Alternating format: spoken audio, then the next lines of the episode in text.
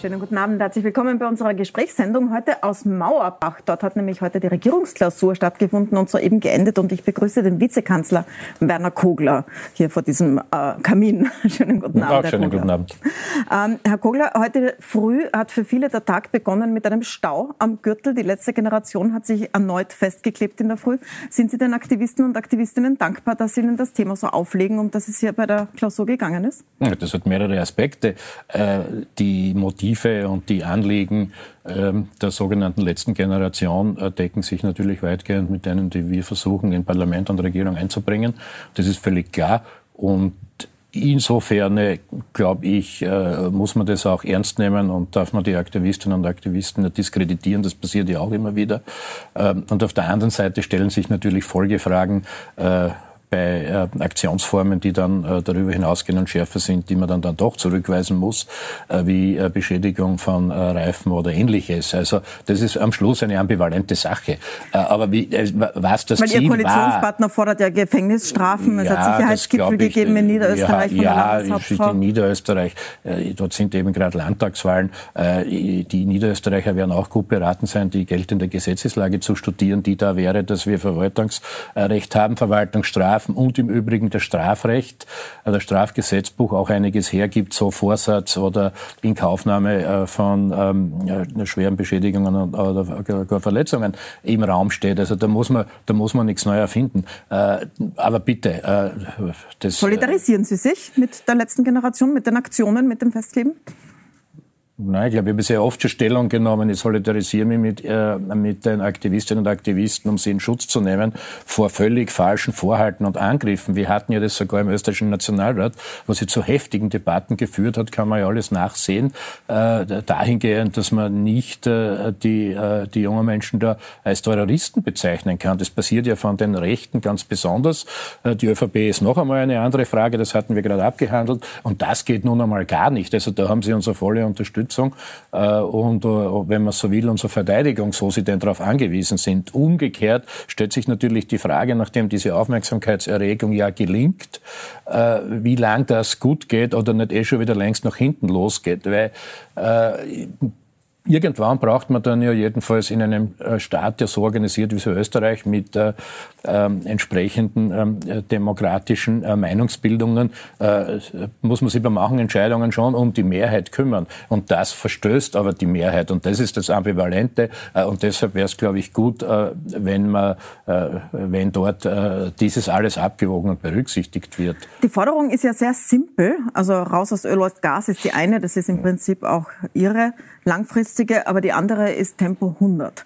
Jetzt ist diese Klausur hier zu Ende gegangen mit vielen Klimathemen, über die ich mit Ihnen noch sprechen will. Aber zuerst die Frage, warum ist da Tempo 100 nicht dabei? Alte grüne Forderung, das Umweltbundesamt rechnet vor, wie viel das sparen müsste. Trotzdem kommt der Verkehr gar nicht vor in dieser Klausur. Ja, warum nicht? Die Verkehrsfragen kommen in Klimaschutzfragen immer vor. Äh, für dieses äh, Anliegen Tempo 100 gibt es ja nicht annähernd eine Mehrheit im Nationalrat, ist auch nicht im Regierungsprogramm, aber ich, ich wüsste nicht, äh, ich wüsste nicht, wo jetzt die Mehrheit herkäme. Da muss man darum werben. Auf der anderen Seite gibt es natürlich eine ganze Batterie von Klimaschutzmaßnahmen, nämlich wirkliche Maßnahmen und Vorhaben, äh, ob es jetzt Förderungen sind, Steuerumbauten äh, und vor allem äh, wirkliche Rahmen- und Gesetzesvorgaben. Und da geht es in ganz großen Schritten voran. Äh, aber nicht in jedem einzelnen Punkt, mhm. das ist schon klar. Aber auf der anderen Seite, es gibt, es gibt äh, einen Kanon von 100 äh, Maßnahmen, die zu ähm, mehr Klimaschutz führen und zur Reduktion des CO2-Ausstoßes. Und wenn wir da einen Großteil davon machen, dann sollten wir uns auch davon nicht abbringen lassen. Ja, aber es ist nicht alles und nicht alles gleichzeitig. Das ist schon richtig. Gehen wir mal die durch, die Sie beschlossen haben heute auf der Regierungsklausur für nächstes Jahr.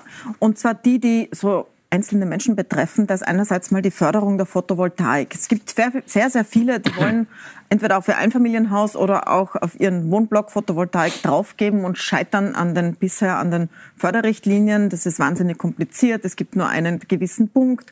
Das erleichtern Sie jetzt. Aber können Sie ganz konkret sagen, wenn jemand jetzt Photovoltaik installieren will, was muss er jetzt machen? Was wird jetzt leichter? Naja, Erstens mal wird die Menge noch einmal ausgeweitet, äh, weil ja die Restriktionen äh, und das äh, Anmeldeverfahren daher kommt, dass aufgrund des österreichischen Budgetrechts, und man muss das in gewisser Weise schon akzeptieren, eine bestimmte Fördersumme zur Verfügung steht und die muss man halt irgendwie unter die Leute bringen. So, das wird jetzt mehrfach erleichtert. Erstens, weil noch mehr Geld reingeht, das heißt, es werden auch viel mehr zum Zuge kommen und dieses bezughabende Verfahren für sich wird noch einmal erleichtert massiv, weil äh, jetzt äh, die Fristen, wo das äh, gelingen kann, äh, länger werden und man kann eine Anlage schon ähm, äh, errichten, schon mitten, mittendrin dabei sein oder auch äh, abgeschlossen haben und es gibt immer noch die Fördermöglichkeit. Das heißt, man kann also, jetzt starten, auch wenn man ja, noch keine Förderung beantragt hat, genau. das ist neu. Das ist schon ein gravierender Unterschied. Äh, auf der anderen Seite äh, kommen die Schwierigkeiten, die es bis jetzt gab, halt daher, äh, dass sich auch ähm, die Bundesverwaltung an entsprechende Fördergesetze halten muss. Aber wie gesagt, mit dieser großen Summe wird mehr gelingen. Und eines bei aller sozusagen bei aller Einzelrückmeldung muss man schon sehen, in der Summe ist jetzt im Jahr, die ersten Rechnungen liegen ja vor, fürs Jahr 2022 ist es gelungen, dass so viel Photovoltaikleistung installiert wird, durchaus auch über die angesprochenen Privaten oder vor allem dort, äh, wie nie zuvor. Und zwar in Vergleichsjahren von, Vor von Vorgängerregierungen nicht doppelt so viel oder was, sondern je nach Vergleichsjahr dreimal so viel, fünfmal so viel, ja sogar zehnmal so viel. Und die zweieinhalb Jahre, wo wir das für diese ähm, äh, grün-türkise Regierung ausrechnen können, wurde mehr Photovoltaik installiert als in allen Jahrzehnten davor und allen Regierungen davor. Und das ist, glaube ich, schon mega. Jetzt ist das etwas, das können bestimmte Menschen machen, andere können es nicht. Zum Beispiel die, die in Wohnungen leben mit Gasheizungen oder die eine Gasheizung in ihrem Haus haben. Da haben sie auch was drinnen. Und zwar wollen sie, dass Gas, also Erdgas, immer mehr durch Biogas ersetzt wird. Da gibt es jetzt große Kritik von Umweltorganisationen, weil die sagen, das ist bequem, wenn man das sagt, weil dann muss man die Gasdamen nicht austauschen. Da muss man sich nichts überlegen, um die wegzukriegen, sondern sagt, man kann eh Biogas reinmischen. Aber woher kommt denn dieses Biogas? Naja, erstens ist ja genau das nicht das Vorhaben der Regierung und auch der grüne Zugang gewesen, dass ähm, wenn wir mehr äh, grünes oder Biogas äh, jetzt äh, beimengen lassen, und das ist ja ein Pfad bis 2030, aber mhm. auch da geht es um Riesen, um Riesenmengen, da geht es hier um Vervielfachungen dieser Mengen. Äh, aufgrund der Preissituation und der Knappheit äh, am Weltmarkt äh, geht es jetzt auch besser, muss trotzdem gefördert werden. So, es ist ja genau nicht die Idee, dass man deshalb nicht die Gasheizungen sukzessive austauscht. Das ist aber bis 2040. Da ist ja das Ziel der Klimaneutralität. Und so greifen halt verschiedene Gesetze ineinander. Äh, das Thema, das Sie aufwerfen, ist ja mit dem Erneuerbaren Wärmegesetz gelöst, mhm. Äh, dass wir dort ähm, schauen, dass es keine neuen Gasheizungen mehr gibt. Aber ja, die Begehrlichkeiten hat es gegeben. Tun wir so weiter wie bis jetzt, weil wir eh so viel Biogas machen. Dank uns äh, stimmt nicht ganz. Wir werden das Biogas brauchen für die hochwertigsten Anwendungen in der Industrie etc. Und die Raumwärme, die Raumwärme werden wir über die Jahre und Jahrzehnte, also da muss ja niemand über Nacht fürchten, äh, über die Jahre und Jahrzehnte äh, anders zustande bringen. Wenn wir beim Thema Heizen sind, sind wir beim Thema Teuerung. Das war erstaunlich wenig Thema heute. Das war auch die, der Hauptkritikpunkt äh, der Opposition, zumindest von FPÖ und SPÖ, dass sie kaum über die Teuerung gesprochen haben und die Inflation. Warum ist das so? Sie hatten ja Experten dazu da. Naja, erstens haben wir ja äh, darüber beraten tatsächlich, äh, äh, nicht nur mit den Expertinnen und Experten, äh, die ja vorher zum Teil schriftlich schon Einmeldungen gegeben haben, sondern wir selber auch. Nur äh, die Betrachtungszeiträume sind einmal das Jahr 2022, 2023, 2024.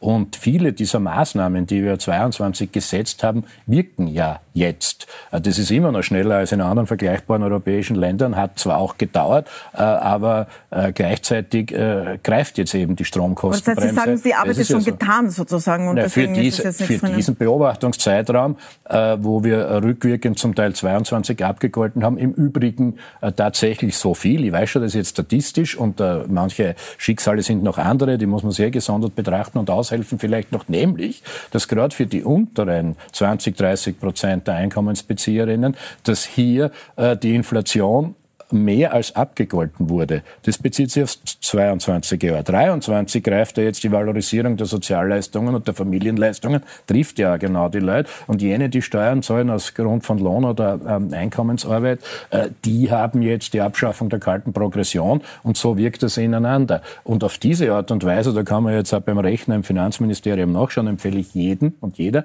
äh, dass es hier äh, je nach Haushaltssituation um Entlastungen von mehrere tausend Euro geht. Geht, äh, wenn man den Herbst 22 und das Jahr 23 zusammenzahlen. Durchschnittlich mehrere tausend Euro pro Haushalt. Und das ist nun mal schon viel. Und deshalb war da jetzt nicht der Schwerpunkt drauf. Wir werden ja umgekehrt mhm. angehalten, teilweise auch äh, zu Recht vielleicht, äh, durch kritische Journalistinnen und Journalisten, hoppla, schaut's mal drauf hin. Äh, es muss ja auch alles finanziert werden. Aber wichtig ist, dass wir für die Zukunft einen Spielraum haben, dort, wo es immer noch nicht ausgeht, weil eh schon länger die, Last, äh, die Lasten schwer zu tragen waren für, für echt ähm, äh, ärmere Gruppen, äh, dass wir dort noch Spielraum haben. Und insofern, glaube ich, war jetzt die Ausgewogenheit genau richtig. Jetzt hören wir seit Monaten, dass die Teuerung mit den hohen Energiepreisen zu tun hat.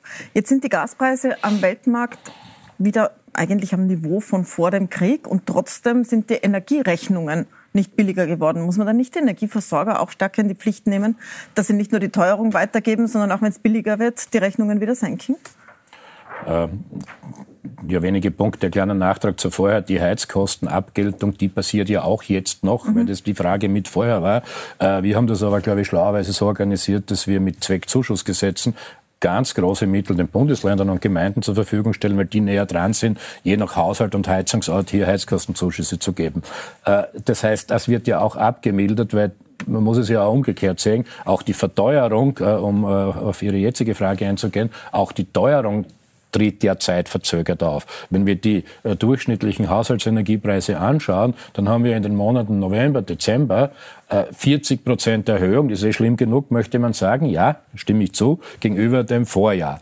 Äh, das heißt aber, da ist, äh, da ist ja auch eine Zeitverzögerung und lang noch nicht alles angekommen und in die umgekehrte Richtung gilt es auch. Äh, allerdings sind wir immer wieder dabei, auch die Wettbewerbsbehörde zu beauftragen, zu schauen, dass es hier, dass es hier nicht zu ungebührlichen, ungebührlichen Verhalten kommt. Aber dass das einmal ein paar Monate dauert, bis das ankommt, das alleine ist jetzt noch kein Hinweis für, äh, für irgendein schurkenhaftes Vorgehen, zumal ja die Verteuerungen in ähnlichen Zeitverzögerungen ankommen. Äh, und deshalb sind wir da ja gerade mit Stromkostenbremse, Heizkostenzuschüssen äh, für die allermeisten, nicht für jeden Einzelnen, mir ist das schon bewusst, ja, aber für die allermeisten noch rechtzeitig dran.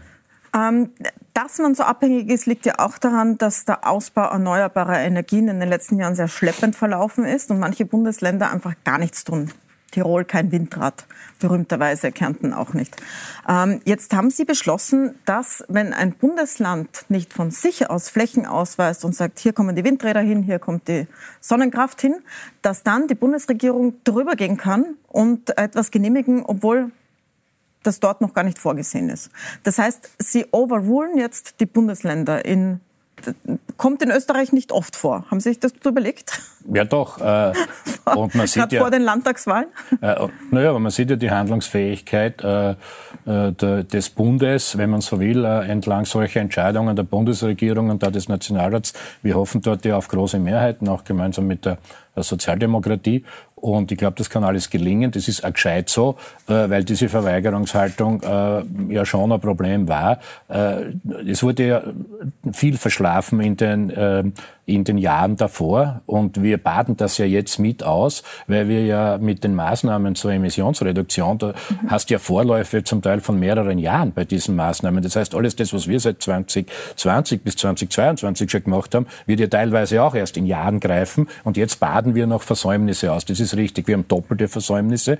Äh, äh, Gerade wir, äh, hier glaube ich auf Puls äh, 4, 24 haben das oft diskutiert, was es mit dieser wirklich obszönen Abhängigkeit von Putin auf sich hat. Auch da wurde geschlampt und verschlafen, nach geradezu äh, schlimmer noch, das äh, aktiv forciert, dass wir da mehr reinkommen und nicht rauskommen. Und gleichzeitig hat man bei den Erneuerbaren zu wenig weitergetan. Wir versuchen das zu drehen, sowohl was die Abhängigkeit von Russland betrifft, ist alles andere als einfach und auch viel rascher in den erneuerbaren Ausbau zu kommen. Und deshalb hat es ja diesen Turbo gegeben heute. Das betrifft Umweltverträglichkeitsverfahren, das haben Sie angesprochen, im großen Stil, aber das gilt auch für kleinere Anlagen, äh, etwa äh, dass überall dort, wo Flächen schon versiegelt sind, ich halte das für sehr schlau, äh, bei, Super, bei Supermärkten, ja, mhm. die, die großen Parkplätze, die Dachflächen, dass dort, wo schon versiegelt ist, eigentlich äh, äh, kein großes Genehmigungsverfahren mehr notwendig ist, sondern äh, äh, Photovoltaik her damit, Zellen rauf. Äh, und dann gibt's halt gerade noch eine Anzeigepflicht dazu. Und mit den Netzbetreibern muss man sich sowieso arrangieren, weil das Ganze ja auch abtransportiert werden muss. Nicht, was Aber was ist in Tirol reinkommt. los, wenn die, wenn die Wiener kommen und sagen, da und da und da kommen jetzt Windräder, Windräder her? Können Sie sich das vorstellen? Naja, da braucht es einmal einen Beantrager, der entsprechende, äh, entsprechende Anlagen vorsieht. Äh, und das Verfahren geht ja dann so, dass wir äh, nicht darauf warten, ob Tirol jemals jetzt Eignungsflächen ausweist oder nicht. So heißt das dort. Und das wird in dem Verfahren einfach unterstellt und innerhalb des Verfahrens wird, es ist ja nicht so, dass dann die Natur nicht zu ihrem Recht kommen soll, um Gottes Willen, das ist gerade mir als Grünen wichtig, aber äh, wir werden uns nicht ewig aufhalten lassen von Bundesländern. Es gibt da keine Doppel- und Fünffachprüfungen mehr für ein und dasselbe in lauter verschiedenen Verfahren. Das heißt, es geht auch in vielen Bereichen mehr in diesem berühmten One-Stop-Shop und deshalb Beschleunigung bei Ausübung aller Rechte. Und äh, ich glaube, äh, das wird schon dazu führen, dass es jetzt wesentlich schneller geht. Ähm, zweites großes Thema war der Arbeitskräftemangel und das Thema Arbeit. Es sollen Menschen länger arbeiten, das Pensionsalter auch wirklich erreichen. Das ist derzeit nicht der Fall. Es wird jetzt einerseits diese geblockte Altersteilzeit abgeschafft. Das heißt, man kann nicht mehr bis 63 arbeiten und dann gar nicht mehr, sondern muss wirklich in Altersteilzeit gehen bis 65. Aber ähm, das wird ja nicht genügen, wenn man sich anschaut. In Deutschland wird bis 67 gearbeitet. Da ist das Pensionsalter schon angehoben. Da wird darüber diskutiert, es noch weiter anzuheben. Haben Sie darüber gar nicht geredet, dass man das Pensionsalter grundsätzlich angreift? Ja, aber das ist ja nicht nur ein Thema dieser Klausur, sondern in äh, äh, verschiedenen Bereichen und mehrere Ministerien machen sich mhm. da natürlich einen, einen Kopf drüber. Äh, die, äh, glauben Sie, die, kommt naja, in dieser also wenn wir mal im internationalen Vergleich sind, wir haben ja da völlig unterschiedliche äh, Situationen. Wenn man jetzt die, Frankreich hernimmt, Deutschland, da ist ja zum Beispiel große Diskrepanz. Wir sind da ja noch in der Mitte. Äh, was geschieht jetzt mal? Also diese versteckten Frühpensionen, die Sie angesprochen haben, mit diesen geblockten Altersteilzeiten, klingt das sehr technisch. Äh, das wird im Übrigen auch nicht über Nacht abgeschafft. Da gibt es schon Vertrauensschutz und das geht, äh, äh, wird, läuft langsam aus. Aber warum ist das gescheit? Weil wir auf die Art und Weise eigentlich vom Arbeitsmarktservice und damit von den Steuerzahlern subventioniertes Früh Frühpensionierungssystem haben. Was aber bleibt, und das ist ja die Idee arbeitsmarktpolitisch, einerseits für Firmen gut, für Individuen, für, für Menschen, die das so wollen, dass sie Altersteilzeit in Anspruch nehmen können, aber dann aber wirklich. Ne? Man sagt, wir arbeiten nur mehr 50 Prozent äh, und kriegt dann noch einen, einen, Zuschuss und gleite so in die Pension. Wer das aber will. arbeitet bis und 65. ja, genau. Und arbeitet aber wirklich bis 65 und man kann nicht mehr sagen, ja, ich kassiere das alles, arbeite bis 62 normal und den Rest äh, kriege ich quasi noch zusätzlich finanziert und arbeite aber gar nicht mehr. So, äh, auf der anderen Seite äh, stellt sich ja noch einmal die Frage, und da äh, waren ja Vorschläge am Tisch, die im Übrigen auch bei dieser Klausur, die wir weiter bearbeitet werden. Das bezieht sich darauf, dass äh, Menschen, die schon im Regelpensionsalter dann sind, also nochmal Stufe drüber,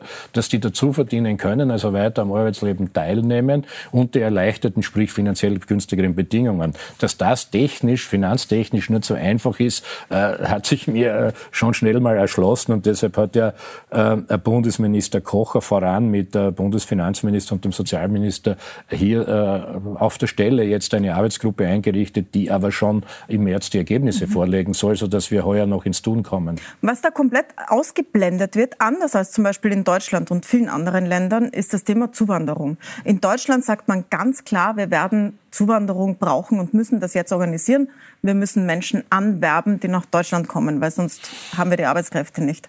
Ähm, auf dieser Klausur in dieser Regierung scheint das Thema ausgeklammert. Also nicht mal über das Thema Asyl, das gerade sehr unter den Nägeln brennt, haben Sie gesprochen. Ja. Was wäre denn das grüne Konzept? Das sind ja zwei verschiedene Dinge. Äh, da legen ja wir auch Wert darauf, dass äh, geregelte Arbeitsmigration und äh, Asyl eben nicht das Gleiche ist. Das setzt sich ja äh, sinnvollerweise immer stärker durch, diese Einsicht. Äh, es ja, wobei es vermischt sich in Österreich, weil da kommen Inder, die eigentlich kommen, um zu arbeiten, in Italien, in Frankreich, in Großbritannien und sitzen aber dann in Österreich im Asylverfahren fest. Na, sie weil sie eben nicht fest. über eine... Ja, sie sind ja in aller Regel und weitergezogen. Teilweise, ist aber, ziehen sie wieder zum weiter, größten ja. Teil. Also zum aber es ist ja eine absurde Situation, wenn man ja, einerseits sagt, man es ist braucht deshalb nicht wünschenswert, weil ja äh, quasi das falsche Instrument gezogen wird und bei uns immerhin die Bürokratie beschäftigt wird, aber gerade weil sie äh, Staats... Weil es ja das andere nicht gibt. Was wäre denn das grüne Konzept ja, aber dafür? Die, na ja, aber da müssen müsste man dann sagen, dass das auch in Belgien, Deutschland, Frankreich eben nicht ausreichend gibt, weil in Wahrheit sind das die Zielländer. Aber ja, äh, Österreich ist hier, was das Registrieren betrifft, vorbildhaft. Das haben wir, deshalb haben wir so genaue Daten, andere weniger, wie wir wissen, und deshalb können wir derart Auskunft geben. Aber an der Stelle stimmt wirklich, sind die allerwenigsten, die dann in Österreich bleiben oder gar im Asylverfahren und dort auch mhm. ehrlicherweise wenig Aussicht haben. Aber zur Arbeitsmigration, und da hatten wir im Dezember ja auch ähm, im Ministerrat ein gemeinsames Vorhaben, das jetzt Außenminister Schallenberg äh, tatsächlich in Umsetzungsschritte äh, mit seinem Amtskollegen aus Indien gebracht hat, dass man einerseits Rücknahmeabkommen macht, dort wo, wo jemand im Asylverfahren verharrt, aber eigentlich keine Chance hat, dann abgelehnt wird, aber umgekehrt, ja, das sind ja nicht die großen Zahlen jetzt, aber umgekehrt äh, ein, ein, sozusagen ein Mobilitätsabkommen, wo geordnet und geregelt dann eben aus Indien äh, Menschen nach Österreich kommen können und in dem Fall auch sollen. Äh, und ich glaube, da sieht man schon eine Wende, im Übrigen auch bei der ÖVP, die hier äh, jetzt erkennt, äh, Stichwort Rot-Weiß-Rot-Card, Stichwort äh, auch dieses Indien-Beispiel, äh, dass wir hier ähm, äh, Arbeitsmigration brauchen, genauso wie die Debatte in Deutschland läuft. Bei uns noch nicht so laut, aber es geht eindeutig in die Richtung. Also diese Regierung uns, sagt, wenn, Österreich ja, ist ein Zuwanderungsland und braucht Zuwanderung. Ja, diese Regierung äh, macht einmal äh, nächste Schritte. Ich kann ja niemand äh, äh von den Ministerkollegen und Ministerinnen äh, vorschreiben, was sie äh, genau zu dem Vorgang sagen. Aber es ist erkennbar, äh, dass hier äh, eine Änderung eintritt und ich glaube, das ist gut so und das begrüßen ja nicht nur die Wirtschaftstreibenden, die das natürlich auch brauchen, äh, sondern äh, ist es generell generell ein, ein, gesellschaftlicher Trend. Da wird am Schluss der, äh, der Kickel wieder irgendwo aus der Ecke herausblären, aber das war's dann. Und das ist gut, dass es in die Richtung geht. Und siehe da, vor wenigen, vor wenigen Jahren, wie noch apropos Kickel, Türkis-Blau war, war das ja undenkbar, wie hier jetzt eine Wende eingeleitet wird. Das ist noch nicht so groß in der Dimension wie in Deutschland, aber es geht in die Richtung. Äh, und ich finde das auch äh, grundrichtig, vernünftig und Beim Thema Asyl ist die ÖVP sehr scharf im Ton derzeit und fordert zum Beispiel Zäune und Mauern an der Außengrenze. Was halten Sie davon, von dieser Forderung, Zäune zu bauen an der EU-Außengrenze? Naja, die gibt es ja im Wesentlichen schon an, an manchen Stellen, äh, gerade was äh, Türkei, äh, Bulgarien betrifft, aber auch teilweise an der äh, griechischen Festlandsgrenze am, am Fluss Ebro. Aber ich glaube, viel wichtiger ist ja dort äh, auf zwei Dinge zu schauen. Das ist für mich ein einerseits und andererseits. Wir Grüne innerhalb der Bundesregierung, da waren wir nicht ganz äh, einer Meinung tatsächlich, aber es fügt sich zusammen, werden weiter daran arbeiten, jetzt auch schon wieder gemeinsam, dass wir mit, der, mit dem schwedischen Ratsvorsitz und dann mit dem spanischen zu einer Lösung kommen, dass Bulgarien und Rumänien eine rasche Beitrittsperspektive nicht nur haben und behalten, sondern auch einlösen können.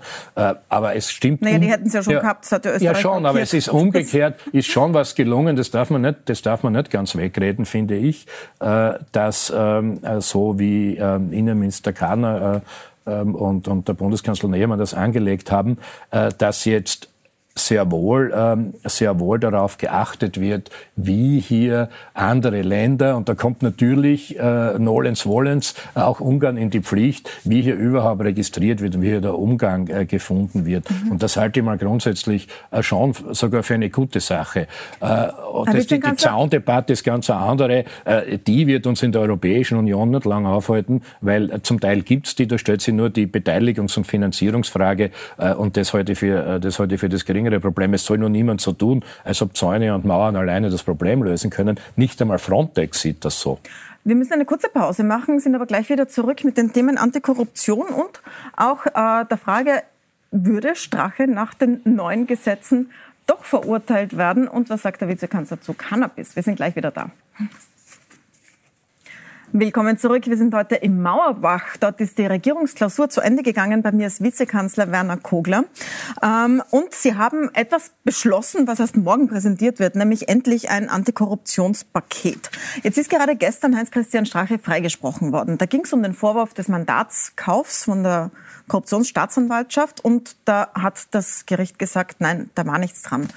Würde es nach dem neuen Gesetz jetzt so sein, dass Strache verurteilt würde?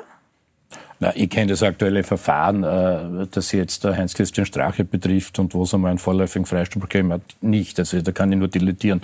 Das andere ist, äh, was wir in diesem sogenannten Ibiza-Video gesehen haben, da kann man sich schon eher ein Bild machen und äh, äh, Teile von so einem Verhalten sollen tatsächlich unter Strafe gestellt werden äh, und darüber hinaus auch. Äh, also selbst schon, was er in Ibiza gesagt hat, wäre dann schon strafbar, sagen Sie. Naja, das wären, das wären, morgen präsentiert das wären dann Strafrichter und Strafrichterinnen mhm. nach den neuen Gesetzen ähm, entscheiden müssen. Man muss da schon ein bisschen äh, vorsichtig sein in der Vorwurfslage. Nur was die Idee ist, ist völlig klar, dass man auch, wenn man ein bestimmtes Amt noch nicht inne hat, und da sind wir sicher bei den vorreitenden Staaten in Europa, dieses so zu lösen, äh, dass man sich nicht alles und jedes erlauben kann und dann völlig straffrei geht. Aber wie das im Einzelfall ausschaut oder wie das Verhalten, ich bin nicht der Pflichtverteidiger von Heinz-Christian Strache, aber wir leben in einem Rechtsstaat. Deshalb könnte ich es auch nicht prognostizieren, was nachher ist. Wenn die ihm die Zurechnungsfähigkeit absprechen, da wird das ganze Strafgesetz äh, äh, dann nicht die Rolle spielen. Äh, also äh, würde ich nicht, äh, würde ich nicht so weit gehen und sagen, wir könnten jetzt schon sagen,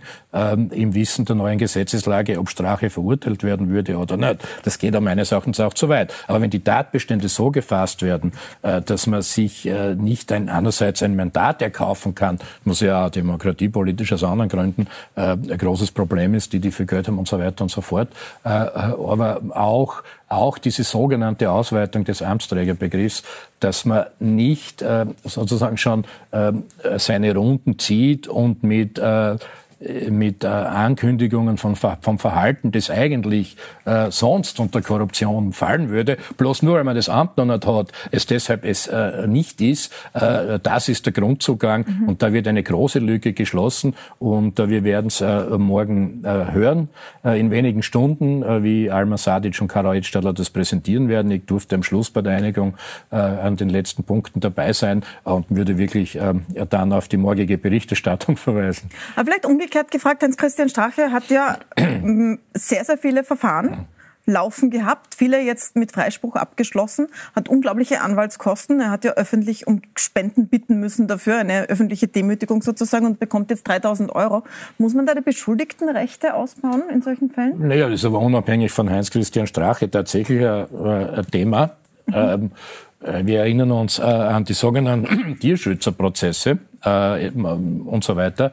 Äh, ja, ich glaube, da, äh, da sind wir uns auch äh, mit großen Teilen der ÖVP einig, äh, dass es hier Nachbesserungen braucht, auch was die, die Möglichkeiten und die Rechte von Beschuldigten betrifft. Und so wird es ja dann Hand in Hand gehen. Wir erleben ja jetzt, dass die Wirtschafts- und Korruptionsstaatsanwaltschaft, auch weil wir Grüne es nicht zulassen, dass die attackiert werden, ausgedünnt werden, stiller toter Justiz und so weiter, hat sich alles ins Gegenteil gedreht. Aber weil das so ist, dass immer tiefgehender und umfassender ermittelt wird, mit immer, mit immer schärferen Methoden eigentlich auch, muss es umgekehrt in der Praxis auch äh, äh und auch im Recht, äh, das fällt ja oft schon das Recht, wie Sie sagen, äh, mehr Beschuldigten äh, im besten Sinn des Wortes geben. Das sehe ich genauso.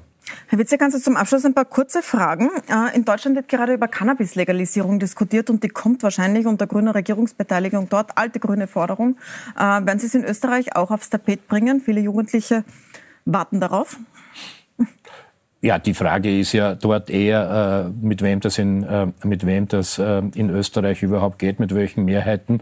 Äh, und auch da geht es immer sehr stark um äh, Einschränkungen, weil sich über die Jahre, wir haben ja das als Grüne ähm, miterlebt, die Einschätzungen im medizinischen Bereich, was Abhängigkeiten betrifft, verschieden, äh, also, verschiedentlichen Einflusses, dass man das schon, dass man das schon noch einmal betrachten mhm. muss. Na, aber selbst wenn wir in Österreich eine Ampelmehrheit hätten, das heißt halt in Deutschland nun so mit der Partei Parteienkonstellation wird natürlich darauf zu schauen sein, äh, wie ist der letzte, der letzte Stand äh, von Wissenschaft und Medizin. Äh, aber grundsätzlich stehen wir dem sicherlich offener gegenüber als andere Parteien. aber auch da ist es ähnlich wie bei Tempo 100. Diese Mehrheiten sind mal noch nicht im Nationalrat erkennbar. Aber ja, wir, mhm. wir, sind da, wir sind da ganz aufgeschlossen. Dann noch drei kurze Fragen zur Innenpolitik. In Niederösterreich stellen Wahlen an. Es sieht so aus, als würde die ÖVP die absolute Mehrheit verlieren. Jetzt gibt es dort nicht in dem Sinn Koalitionen, aber würden Sie ein Arbeitsübereinkommen mit der ÖVP in Niederösterreich anstreben als Grüne? Dort gibt es ja das äh, von Ihnen äh, erwähnte und sogenannte Proportsystem. Mhm. Ähm, die die Frage bleibt aber trotzdem, mit wer macht mit wem äh, Übereinkommen, um zusammenzuarbeiten. Genau.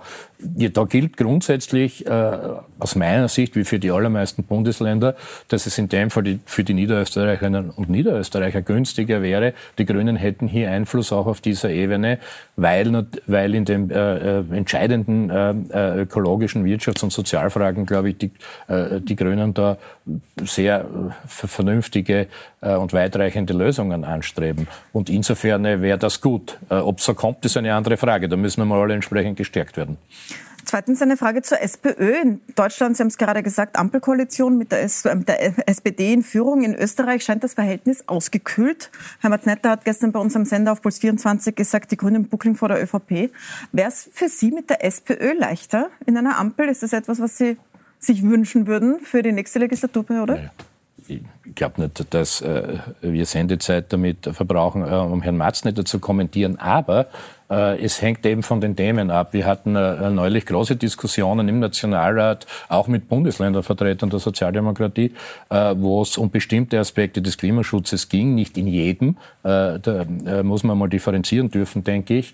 Und zwar bei der CO2-Bepreisung, bei diesem Umbau des Steuersystems. Da war die SPÖ, und so ist es ja bis heute, rückschrittlicher als die ÖVP. Die würden das am liebsten wieder weghaben, aber da gehen da sehr populistisch vor, finde ich. Umgekehrt muss man sagen, dass im manchen äh, sozialdemokratischen Bundesländern, also Wien, Burgenland, äh, im Bereich der Erneuerbaren schon sehr, sehr viel gelingt. Äh, das war die angekündigte Differenzierung. In vielen anderen Bereichen äh, hängt es immer davon ab, äh, was gerade das Thema ist. Ich glaube, äh, in, Fragen, in Fragen der Sozialpolitik oder äh, sozusagen eine armutsresistente Mindestsicherung, äh, wo Bund und Bundesländer zusammenarbeiten, würden wir uns wahrscheinlich mit der Sozialdemokratie leichter tun. Mhm. Ist ja keine Frage. Ähm, Ganz kurze Abschlussfrage, große Frage, kurze Antwort. Die Regierungsparteien sind in Umfragen derzeit sehr, sehr unbeliebt. Auf Platz eins ist die FPÖ, dann kommt die SPÖ und dann kommen erst ÖVP und Grüne. Wie wollen Sie das äh, im der Legislaturperiode, die Ihnen bleibt und die Sie ja auch ausschöpfen wollen, wie wir jetzt mehrfach gehört haben, wie wollen Sie das drehen? Dass naja, das Kickel das, auf Platz 1 ist, ist. Naja, ob das immer so stimmt, ist ja sowieso eine andere Frage. Und dann schauen wir, was die nächsten eineinhalb Jahre passiert. Äh, und, wer, äh, und wer dort wieder das nächste Strafverfahren picken hat, das kann sich alles sehr schnell drehen. Äh, aber das muss ja nicht die Arbeit der Regierung beeinflussen, aber da geht es tatsächlich um Arbeiten und um Verantwortungsübernahme. Und das ist einmal das erste Gebot. Äh, ob und inwieweit dann, dann das besser akzeptiert wird, wir können nur sagen, äh, die Zeiten sind, also Kriegs- und Krisenzeiten sind schwierig, das sind dramatisch, das sind tausende Entscheidungen zu treffen im Jahr, da wird jeden Tag kackelt, ehrlicherweise, manchmal sogar in den Nächten. Und da passieren natürlich auch Fehler bei diesen Entscheidungen. Also kann man offen dazu stehen, was daraus lernen. Äh, aber das Wichtigste ist, glaube ich, äh, sich nicht davon abbringen zu lassen, diese Entscheidungen zu treffen und sich dann äh, ganz ähm, selbstbewusst und stark damit auch ähm, hinzustellen und sich der Debatte stellen. Da kann man vielleicht noch was zulegen und insofern kann das das schon beeinflussen. Aber Ziel ist mal, dass irgendwer das Land steuern, führen und navigieren muss. Und ich glaube, äh, bei allen Unkenrufen äh, macht es diese Bundesregierung ganz gut und dann wird man sehen, was, wie, sie das, wie sie das in weiterer Zustimmung ausdrückt. Die ersten Tests stehen ja bevor mit den Landtagswahlen, Herr Vizekanzler. Ich danke Ihnen sehr für das Gespräch und Ihnen danke ich fürs Dabeisein. Die ganze Sendung gibt es wie immer auf Puls24.at und auf Seppen zum Nachschauen. Danke fürs Dabeisein. Bei uns geht es weiter mit den Insidern.